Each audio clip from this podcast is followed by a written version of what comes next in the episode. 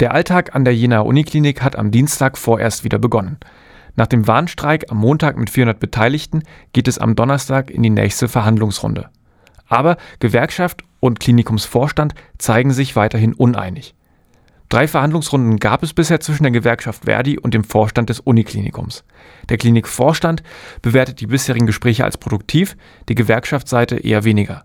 Sie fordert nach wie vor eine Mindestanzahl von Personal, die die aus ihrer Sicht chronische Unterbesetzung beenden soll, vor allem im Pflegebereich.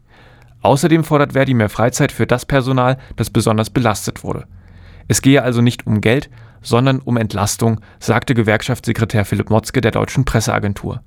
Eine weitere Forderung ist bessere Qualität bei der Ausbildung. Azubis sollen Praxisanleiterinnen oder Praxisanleiter zur Seite gestellt werden, die dann vom Dienst freigestellt sind. Mindestbesetzung, Freizeitausgleich und Ausbildungsqualität. Mit diesen Forderungen startet morgen die vierte Verhandlungsrunde. Um den Forderungen der Pflegekräfte Nachdruck zu verleihen, gibt es zeitgleich eine Grundgebung von 11 bis 14 Uhr auf dem Holzmarkt. Außerdem werden derzeit wieder zahlreiche Unterschriften gesammelt. Ob jedoch eine Einigung gefunden wird und damit ein weiterer Streik vom Tisch ist, darauf will sich im Moment niemand festlegen.